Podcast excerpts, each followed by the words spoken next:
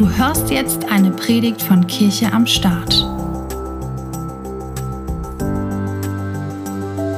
Ich darf heute unsere Predigtserie mit euch fortsetzen. Wir haben im ersten Teil von äh, Pfarrer Michael Slamal aus der Waldkirche in Obertshausen äh, davon gehört, dass es eine sehr, sehr seltsame Zeit ist, in der Weihnachten geschieht.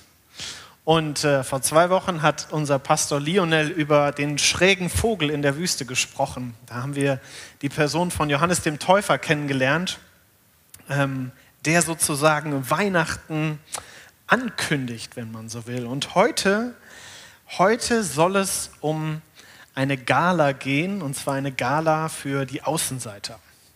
Aber bevor wir jetzt in den Predigtext hineinschauen, würde ich gerne mit euch noch beten. Gott, wir danken dir dafür, dass wir heute hier den vierten Advent feiern dürfen. Danke, dass das bedeutet, dass du kommst. Und ich bitte dich, dass wir dich jetzt, jeder hier auf seine Art und Weise, so wie er oder sie es braucht, ähm, dass du uns begegnest, Herr. Das ist meine Bitte. In Jesu Namen bete ich. Amen. Es ist noch nicht lange her, ich glaube zwei oder drei Wochen, da saß ich mit einigen Freunden bei einem sehr, sehr leckeren Essen zusammen. Und viele von diesen Freunden waren, äh, sind hier in Deutschland groß geworden, aber einige waren Amerikaner, kamen aus Amerika. Und wir redeten über alles Mögliche, es wurde spät, das Essen war gut und äh, wie das nun mal so ist, irgendwann kamen wir auf das Thema Politik. Und äh, jetzt entwickelte sich das Ganze so, dass unsere amerikanischen Freunde erzählten, wie sich in ihrem Land gerade die politische Situation so entwickelt und was sie daran alles gut und was sie daran alles überhaupt nicht gut finden. Und ähm, die ganzen Deutschen am Tisch und ich auch, wir hörten alle zu und ich dachte für mich so, umso länger die redeten, dachte ich so, boah krass, ich habe euch echt super, super gerne, aber ganz vieles von dem, was ihr sagt, kann ich gar nicht nachvollziehen. Also ähm, da ging es ganz viel um das Thema Freiheit. Und äh, ich werde jetzt nicht in die Details gehen, aber ich merkte so, ich, für, für mich spielt Freiheit irgendwie eine andere Rolle. Ist mir auch wichtig, aber vielleicht nicht so wichtig wie dir oder euch jetzt. Und ich dachte, oder ich merkte so richtig, oder ich dachte mir, ich kann das zwar überhaupt nicht nachvollziehen, aber wenn ich in deinen Schuhen stecken würde, wenn ich da groß geworden wäre, wo du groß geworden wärst, wenn ich das erlebt hätte, was du erlebt hast, vielleicht würde ich genauso denken wie du. Und warum erzähle ich euch das? Weil ich euch einladen möchte, genau diesen Gedankengang im Hinterkopf zu haben, wenn wir jetzt in unseren Predigtext reinschauen. Wir werden uns mit einem Text befassen, der ist 2000 Jahre alt. Die Kultur damals eine ganz andere. Die Menschen damals schon ähnlich wie wir, aber ganz anders geprägt, würde ich sagen. Und wir springen rein in die Geschichte der Hirten, von denen wir gerade schon gesungen haben. Und diese Hirten hatten vor 2000 Jahren schon eine eigene Geschichte hinter sich von über eineinhalbtausend Jahren. Ihr Erbe, das Erbe der, ihres Volkes, das Erbe der Israeliten, der Juden, war zu dem Zeitpunkt eineinhalbtausend Jahre alt. Die Art und Weise, wie sie lebten, wie sie dachten, wie sie geprägt waren, war sehr, sehr, sehr stark geprägt davon, dass sie zu diesem Volk gehörten. Und wir machen das Ganze jetzt so, ich habe hier einfach diesen Hirten mal Namen gegeben. Ihr könnt sie jetzt hier rechts und links neben mir sehen. Das sind Nathanael und Rebekka, so habe ich sie einfach mal genannt. Und ich lade euch jetzt ein, stellt euch vor, ihr wärt Nathanael oder Rebekka. Ähm, und ich werde euch jetzt erklären, was ihr denkt. Ich werde euch erklären, was ihr fühlt, was für euch normal ist. Für Rebekka und Nathanael ist es ganz normal zu glauben, sie gehören zu einem Volk, das eine besondere Beziehung zu Gott hat. Denn dieser Gott hat vor langer Zeit den Stammvater eures Volkes. Ihr seid ja jetzt Rebekka und Nathanael, also spreche ich euch so an. Vor langer Zeit hat Gott Abraham einen Mann berufen und gesagt, durch dich möchte ich die ganze Erde segnen, durch dich und deine Nachkommen. Und ihr gehört zu diesen Nachkommen. Und euer Volk, also die Zahl der Nachkommen von Abraham, sie bekommen von Gott eine besondere Weisung, sie bekommen Gebote, Gott bewahrt sie, Gott beschützt sie und er begleitet sie auf ihrem Weg. Denn er möchte durch sie, durch euch, seine gute Herrschaft auf dieser Erde sichtbar machen. Und das Land, in dem ihr lebt, in dem ihr eure Arbeit verrichtet, ist ein besonderes Land, ist ein heiliges Land, das Gott euch geschenkt hat. Und das, was auch sehr besonders ist an diesem Volk, an diesem Land, zu dem ihr gehört, ist, in der Hauptstadt gibt es einen Tempel, in dem nicht einfach irgendwelche Statuen von Göttern stehen. In diesem Tempel steht eigentlich nichts drin, weil dieser Gott, der so eine enge Beziehung zu eurem Volk führt, wirklich, wie, wenn man so will, präsent ist in diesem Tempel. Seine Kraft, seine, seine Herrlichkeit, seine Anwesenheit ist dort spürbar. Nun war das schon einige Zeit her. Ähm, diese Geschichten von dem Gott, der anwesend ist in diesem Tempel, ähm, die großen Heldensagen eures Volkes, sie liegen schon einige hundert Jahre zurück. Im Moment sieht eigentlich alles danach aus, ja, dass es nicht so läuft, wie Gott sich das vorgestellt hat. Ähm, in unseren zwei vergangenen Predigten haben wir gehört, die Römer regierten zu der Zeit des ersten Jahrhunderts das Land Israel. Die Juden haben sich nicht wirklich selbst verwalten können. Sie waren unterdrückt. Und zu diesem Volk gehörtet ihr. Aber trotz all dieser Umstände gab es irgendwie Hoffnung. Denn es gab besondere Verheißungen. Denn dieses, dieses Volk, zu dem ihr gehörtet, es hatte Verheißungen und es hatte Erwartungen. Es gab Voraussagen über eine bestimmte Person. Und ich werde jetzt mal ein paar Verse, es gibt sehr, sehr viele davon im ersten Teil der Bibel. Ich werde mal ein paar Verse vorlesen, was vorausgesagt würde, wurde über eine besondere Person, die kommen sollte. Und zwar lese ich aus dem Buch Jesaja, vom Propheten Jesaja. Und er sagt über diese Person, die da kommen soll, folgendes: Der Geist Gottes, des Herrn, ruht auf mir, denn der Herr hat mich gesalbt um den Armen eine gute Botschaft zu verkünden. Er hat mich gesandt, um die zu heilen, die ein gebrochenes Herz haben, und zu verkündigen, dass die Gefangenen freigelassen und die Gefesselten befreit werden. Er hat mich gesandt, um ein Gnadenjahr des Herrn zu, auszurufen. Soweit mal, ah, auszurufen und alle Trauernden zu trösten. Soweit mal dieser Bibeltext diese Voraussagen, sie schwirrten irgendwo im Hinterkopf eures Volkes rum. Jeder kannte sie, jeder war mit ihnen groß geworden. Jeder hatte sie schon mal in der Synagoge gehört, der Ort, wo man sonntags sozusagen zum Gottesdienst hinging. Man kannte sie von klein auf, aber eigentlich sah alles ganz anders aus im Moment. Nun ist es so, ihr gehört zwar zu diesem wunderbaren, einzigartigen Volk, aber ihr seid Hirten. Rebekka und Nathanael sind Hirten. Das ist in Israel nicht das beste Los zu der damaligen Zeit gewesen. Denn Hirten spielen im Volk keine große Rolle. Ihr wisst, Nathanael und Rebekka wissen, dass sie nicht zu den Auserwählten, zu den Ausgebildeten gehörten, die in diesem besonderen Tempel dienen durften. Es ist sogar so, dass weil ihr ja immer bei euren, Hirt, äh, bei euren Schafen bleiben musstet, ihr konntet eigentlich nie in den Tempel gehen. Obwohl das für euer Volk total wichtig war. Es war total wichtig, regelmäßig den Tempel zu besuchen. Aber weil ihr auf eure Tiere aufpassen musstet, ging das nicht. Ihr wisst auch sehr, sehr gut, dass euer Beruf deswegen einen schlechten Stand in der Gesellschaft hat, weil Hirten dafür bekannt waren, Langfinger zu sein. Hirten waren dafür bekannt, hier und da mal in kleinkriminelle Machenschaften ähm, verworren zu sein.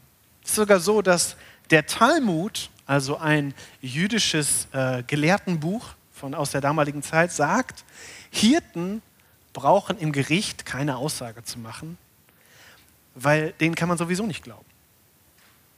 Das ist das Bild, was dieses Volk von Menschen wie euch hatte.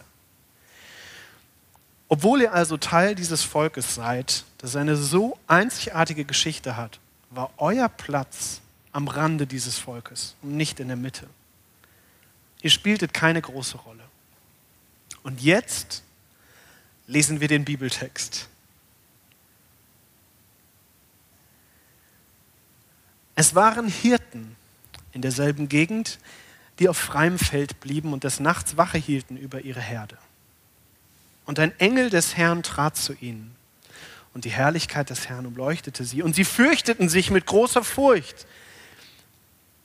Der Engel sprach zu ihnen, fürchtet euch nicht, denn siehe, ich verkündige euch große Freude, die für das ganze Volk sein wird. Denn euch ist heute ein Retter geboren, der ist Christus, der Herr in Davids Stadt.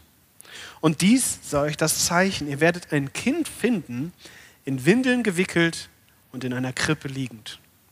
Und plötzlich war bei dem Engel eine Menge der himmlischen Herrscher, die Gott lobten und sprachen, Herrlichkeit Gott in der Höhe und Friede auf Erden, in den Menschen des Wohlgefallens.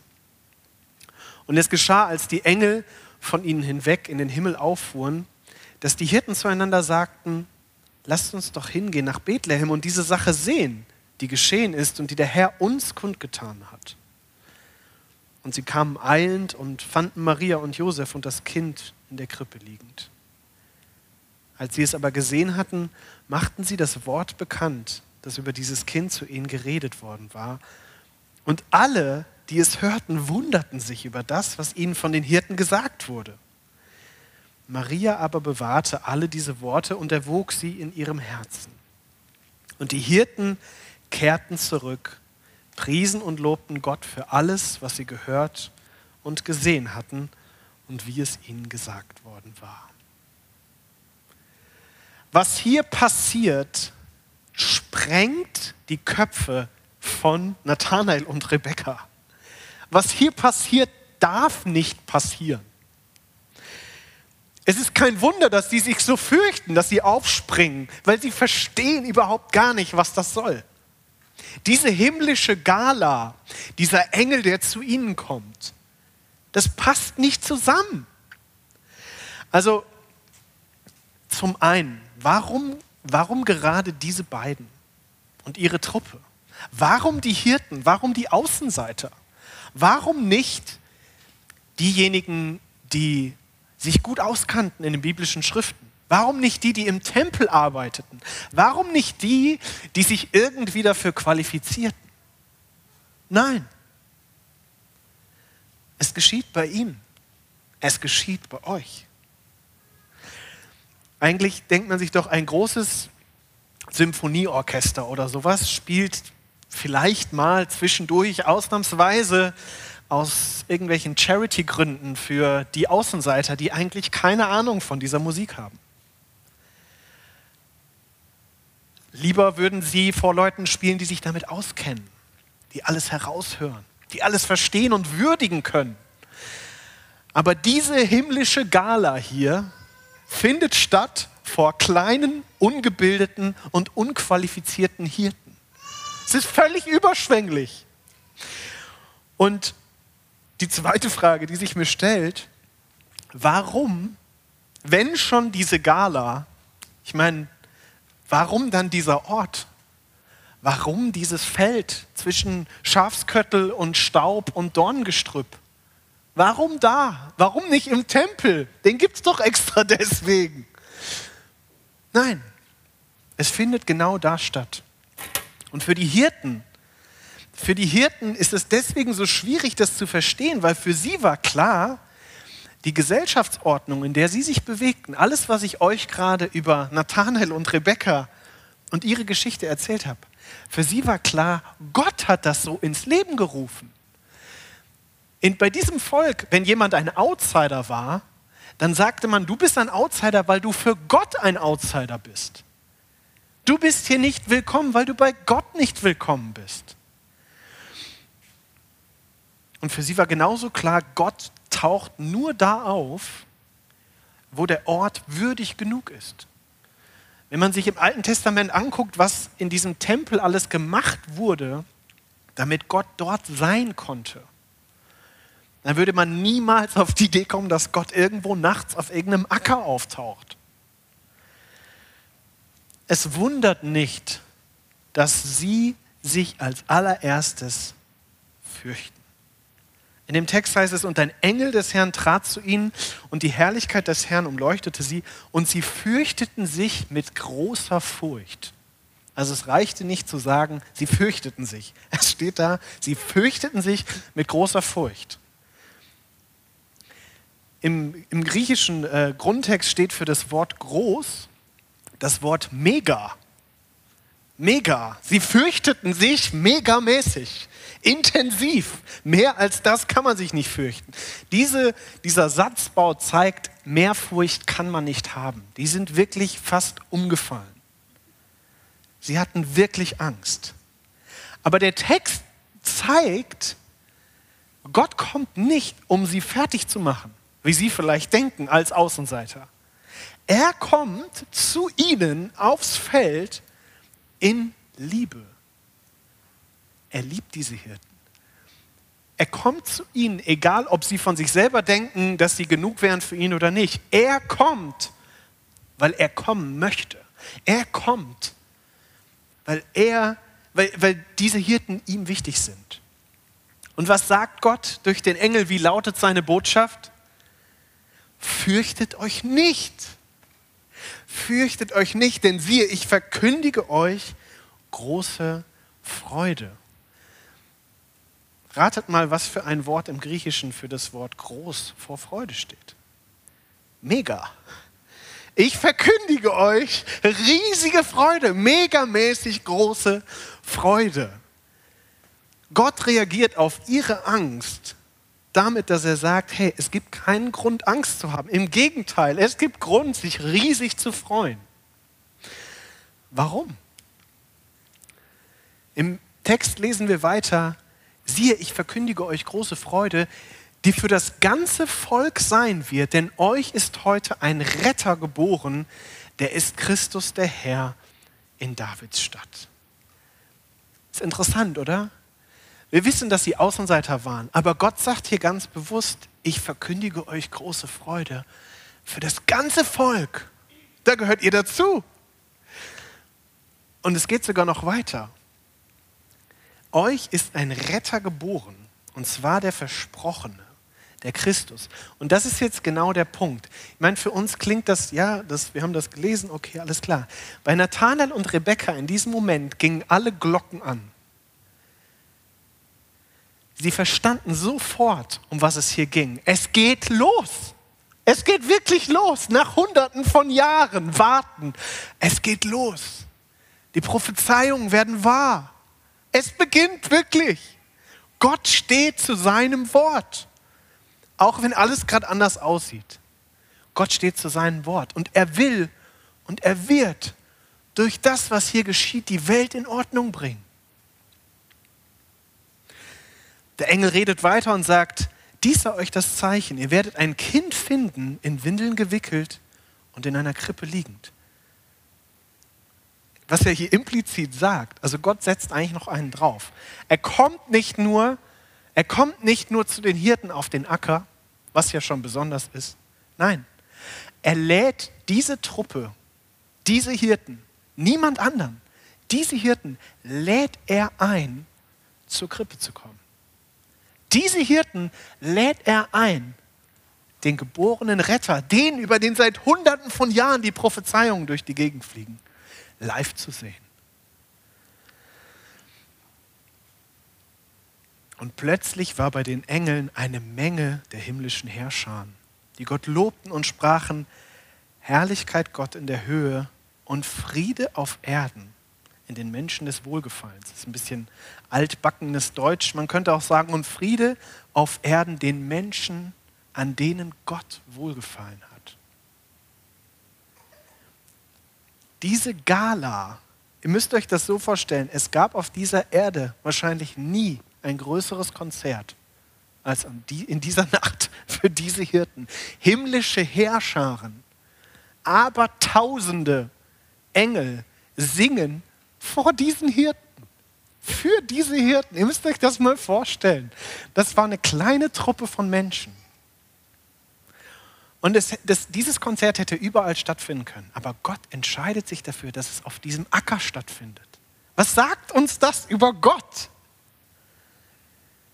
Und das, was die Engel singen, unterstreicht nochmal, was Gott vorhat. Friede auf Erden, das ist sein Ziel. Für die Menschen, an denen er wohlgefallen hat. Das ist der Grund für das alles. Warum will Gott Frieden bringen? Weil er wohlgefallen hat an den Menschen. Weil er die Menschen liebt. Und dann lesen wir davon, dass sie hingehen und dass sie sich das angucken mit eigenen Augen und sie staunen, sie sehen dieses Kind und ich glaube, das hat sie diese Nacht, also alles, was passiert ist, hat sie völlig verändert. Weil, wenn wir weiterlesen, am Ende dieser Verse, dann heißt es ja, ne, sie, sie priesen und sie lobten Gott und sie erzählten überall davon. Sie konnten den Mund gar nicht mehr schließen. Sie, die doch eigentlich die Außenseiter waren. Gott wählte sie. Und das sagt so viel über Gott aus. Wisst ihr, die Hirten hatten keinen Abschluss in Theologie. Gar nicht. Null. Ich glaube, die haben auch nicht alles verstanden, was das jetzt alles bedeutete und was da mal alles für Bücher drüber geschrieben werden. Aber ich glaube, die Hirten haben zwei Dinge verstanden in dieser Nacht und die haben sie verändert. Erstens, Gott ist anders, als sie dachten. Er kommt zu uns. Gott ist nicht so, dass er nur bei denen ist, die alles auf die Kette kriegen. Gott ist anders, als wir dachten. Und der zweite Punkt ist, Gott macht sein Versprechen wahr. Auch wenn es momentan nicht danach aussieht. Ich meine, seit 500 Jahren reden sie von einem Retter, der alles Mögliche tun wird. Und jetzt liegt ein Baby in einer Futterkrippe. Das sieht, finde ich, nicht so vielversprechend aus. Aber es gibt Hoffnung. Und das wurde ihnen wahr, äh, klar in dieser Nacht. Und ist es nicht völlig verrückt, dass wir oder überhaupt, dass in unserer Welt seit 2000 Jahren jedes Jahr in der Regel einmal über Nathanael und Rebekka gesprochen wird? Jedes Jahr aufs Neue denken wir zu Weihnachten in unseren Predigten, in unseren Andachten. Wir denken über diese Hirten nach, weil sie bewegen uns bis heute. Die Botschaft von Gott, sie bewegt uns bis heute. Warum ist das so? Ich glaube, das ist so, weil Gott heute genau derselbe ist wie damals. Ich glaube, Gott ist immer noch der, der sich uns nähert, obwohl wir uns ihm vielleicht nicht nähern können. Er ist immer noch der, der zu uns kommt, auch wenn wir glauben, wir können niemals zu ihm kommen. Darum gibt es uns. Darum sitzt ihr heute hier. Darum sind wir hier, weil wir Kirche am Start an diesen Gott glauben, der zu uns kommt. Und wisst ihr, er tut es nicht nur einmal. Gott kommt nicht nur einmal und dann hat sich der Fall. Nein, Gott ist der, der kommt. Er kommt andauernd.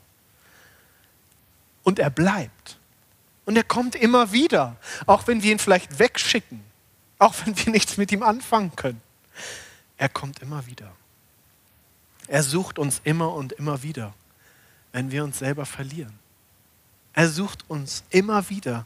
Wir sitzen vielleicht nicht, es ist jetzt schon dunkel, aber wir sitzen vielleicht nicht nachts auf einem dunklen Acker und hüten unsere Schafe. Also ich zumindest nicht. Ich weiß nicht, was du hobbymäßig machst. Aber das ist nicht unsere Lebenssituation. Aber vielleicht fühlt sich deine Lebenssituation innerlich ähnlich an. Wisst ihr, meine letzten Wochen waren geprägt von einer Erfahrung. die dem ähnelt, was ich hier in, diese Geschichte, in dieser Geschichte wahrnehme. Ich habe irgendwie den Drive verloren. Mir ist, mir ist die Leidenschaft verloren gegangen irgendwie. Ich habe, alles lief äußerlich soweit gut, aber in mir tauchte eine Leere auf, die ich so noch nicht gekannt habe. Und, und, und ich habe es nicht verstanden. Ich verstehe es auch immer noch nicht. Vielleicht ist es eine Art Winterdepression oder so. Ich will auch keine zu großen Worte in den Mund nehmen. Aber ich habe gemerkt, dass ich mich selber nicht mehr verstehe, dass ich nicht verstehe, warum ich keine Freude mehr habe. Und ich habe mich damit sehr alleine gefühlt und es ging so ein Gedankenstrudel los. Und ich habe angefangen, meine Situation zu hinterfragen. Ich habe angefangen, mich selbst zu hinterfragen.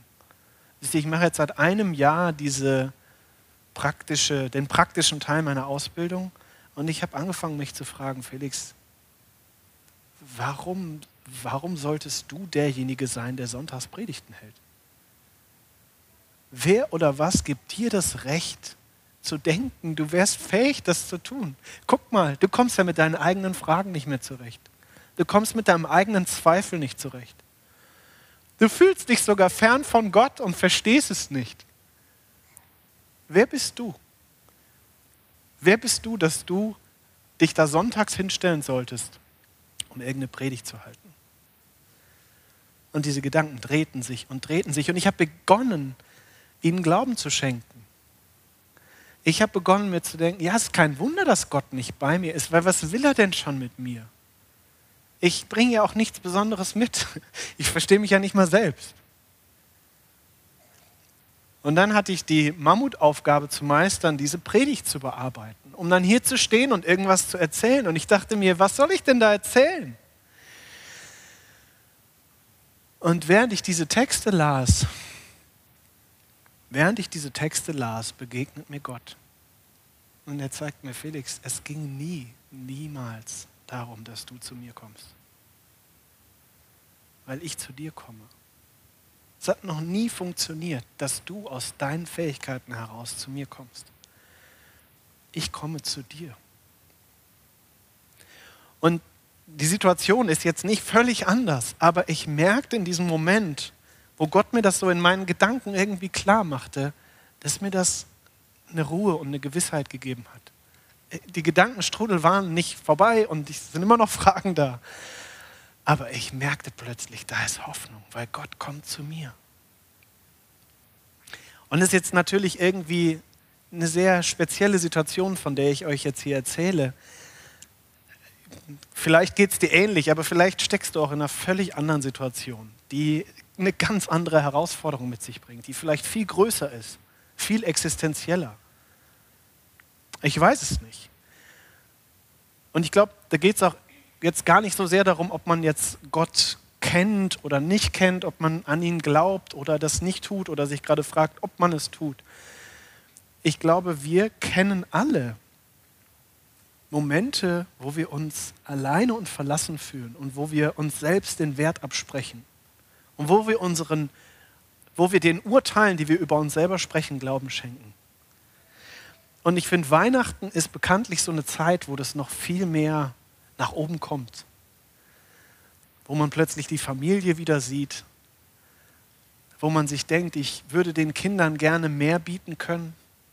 Oder den Eltern mehr vorweisen können, wenn man sie mal wieder sieht. Den Geschwistern, die man seit langer Zeit mal wieder trifft. Vielleicht merkt man auch, dass man viel einsamer ist, als man dachte. Und wenn, wenn das nichts ist, was dich betrifft, dann ist es vielleicht die Gesamtsituation im Moment. Ähm, wir leben in einer sehr, sehr aufgeladenen Situation, finde ich. Ähm, es gibt viel Entzweiung, viel Ausgrenzung oder Eingrenzung. Es gibt Streit, es gibt Entzweiung. Corona beschäftigt uns. Corona betrifft uns und es macht was mit uns, ganz egal wie.